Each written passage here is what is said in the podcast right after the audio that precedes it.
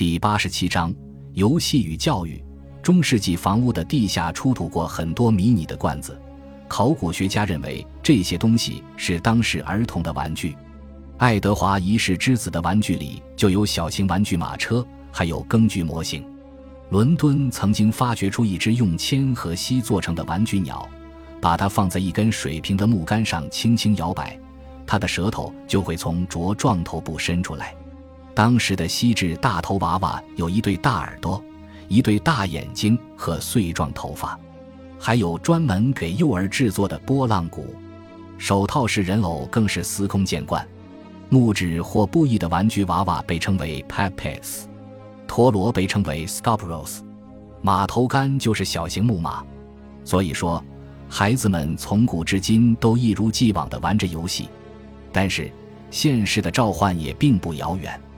男孩会接受摔跤训练，学会拉弓射箭；他们还得学会模仿鸟的叫声，知道如何根据太阳的影子判断时刻。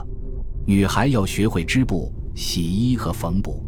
童年时期并不长，在萨克逊时代，男孩和女孩到了十二岁就得履行成人的责任，从事田间地头或市场街头的全职工作了。在后续的几百年中。男孩年满七岁就得承担刑事责任，十四岁就得自己拿主意了。只有比较幸运的孩子能够接受教育，有些孩子在幼年时期就被交给修道士，从此不再身着世俗服装。他们脑袋顶上的头发要剃掉一圈，从小就看上去很像修士。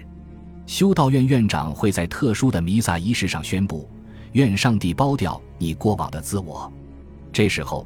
就有人过来取下孩子的披风，修道院院长又宣布：“愿上帝为你穿上新的自我。”这时候，又有人过来给他穿上修道士服。一零八十年，有位年老的修士回忆说，他五岁的时候就开始在舒兹伯里镇读书，一位名叫希沃德的杰出教士教了我五年读书写字，他教授我圣经、诗篇、赞美诗和其他必要的知识。神职人员读书认字的漫长传统早已有之。从七至十一世纪，修道院创办的学校为社会提供了主要的教育手段。这里讲授的课程包括语法学、修辞学和自然科学。吟唱的技艺也属于学校课程。这些教学机构并未全部淹没于历史的尘埃中。创办于十世纪的圣阿尔本斯学校，在二十一世纪初依然存在。伊利文法学校始于盎格鲁撒克逊时代，其名下的一栋寄宿大楼堪称欧洲最古老的宿舍楼。现在诺里奇的文法学校始创于十一世纪，各类例子可谓数不胜数。人们普遍认为，教士也应该担任学校教师。一千二百年的一份教会通谕宣布，神职人员应当在城镇创办学校，免费教授孩子文化知识。神职人员应当在家中办学，除学童亲属自愿赠送的东西以外，不应当收取任何礼物。在本卷所涵盖的历史时期内，这类学校始终存在于民间。在12世纪，许多规模较大的学校开始出现，构成了该世纪人文学术领域的文艺复兴。它们要么建在大教堂旁边，要么建在教室的住宅旁边。要么建在依附于大修道院的城镇当中，他们的影响力和名气四处传播。在一三六四至一四零零年间，又有二十四所新学校相继建立。他们虽然被称为文法学校，但授课内容不限于语法、书信写作、记录方法以及商务会计也都是学校的授课科目。商科研究就始于中世纪时期。最为幸运的男孩会在宫廷或贵族家中接受教育，他接受的教育会要求他在同地位崇高的人说话时的脱掉帽子，规规矩矩地站在对方面前，手脚不能乱动，吐痰之前一定用手遮住嘴巴，不得挠脑袋，手和指甲要保持清洁。社会上当然还有其他类别的教育形式，学徒多为十四到十七岁的少年，签订正式契约之后。他们就得在师傅身边学习七到十年，掌握这个行业的秘诀。这是中世纪最常见的步入成人世界的方式。当然，当学徒也有一定的风险。师傅虐待学徒并不是什么秘密，学徒开小差也不是什么秘密。还有些学徒无法无天，甚至狂暴难驯。当他们聚集成群的时候，他们最喜欢玩的游戏就是惹是生非。到了十二世纪中叶，牛津已经是著名的学术和研究重镇。在十二世纪初，埃唐普的西奥波德已经在自称是牛津的先生。威尔士的杰拉德曾于一千一百八十七年在牛津做过一场关于爱尔兰地形学的公开演讲。按照他的说法，这里是英格兰神职人员群英荟萃的地方。当时这里有二十多名文科教员，十名教会法和神学讲师。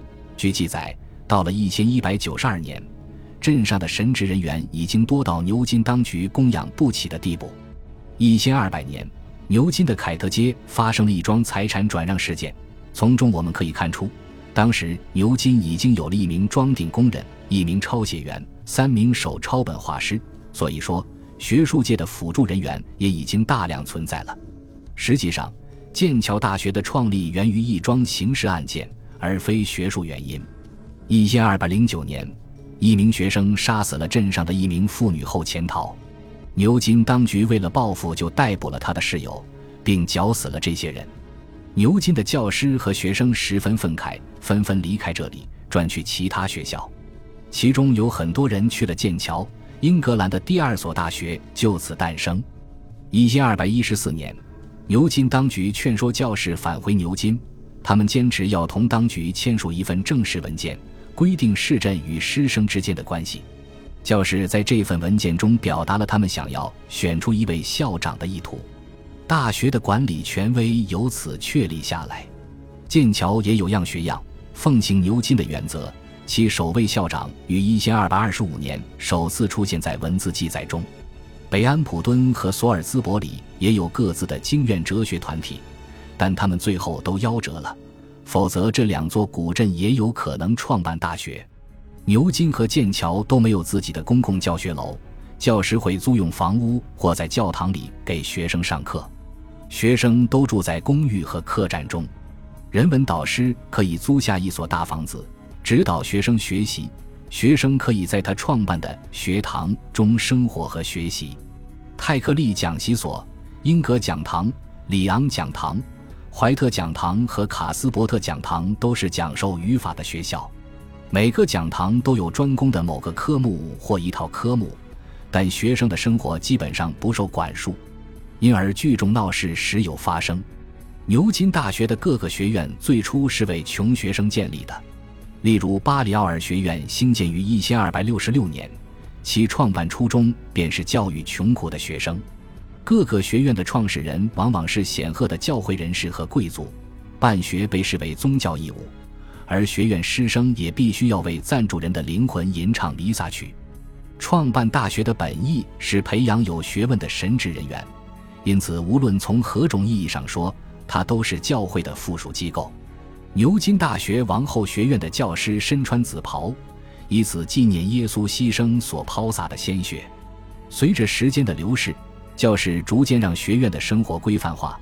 到了15世纪，这些学院已经成为独立的学习场所。学生也以内尼河发源于北安普敦郡，在剑桥郡和诺福克郡之间有三英里长的河段为界，有着南方和北方之分。南方学生与北方学生经常各自带有强烈的集团意识，酒馆或公寓里鸡毛蒜皮的小事都可能导致大规模群殴，甚至导师也参与其中。一千二百九十年，剑桥发生了一场严重的冲突事件，导致一大批人迁往北安普敦。当时这个国家在某种意义上依然分裂为古代的王国。一三百八十九年。来自英格兰北部的剑桥学生袭击了来自威尔士的学生，他们在剑桥的胡同和大街上拉弓射箭，他们高呼着“战争，战争，杀戮，杀戮，杀死威尔士的狗和狗崽子”。有人死去，也有人受伤。然后他们把剩下的人拖到大门口，强迫这些人亲吻他们撒过尿的地面，然后才将他们赶走。编年史作者写道：“当这些威尔士人俯身吻地的时候。”他们又毫无人性地拽起对方的脑袋撞向大门。学生和市民之间也时而发生暴力冲突。因三百五十四年，在牛津镇中心的斯文德尔斯托克酒馆里，一场小型冲突最后升级为血腥的群体械斗事件。店主的朋友敲响了圣马丁教堂的大钟，向镇里的市民发出警戒信号。市民应声而至，利用各种武器袭击学生。校长随之敲响了大学教堂的大钟，学生们也闻声而动，拿起弓箭加入战局。两派人马一直厮杀到夜幕降临。第二天，市民派遣八十名武装人员闯入住着许多学生的圣吉尔斯教区，他们向学生开弓射箭，杀死了一些人。这时候，大学的钟声再次响起，一大帮牛津学生带着弓箭迎战市民，但他们的人数占据劣势。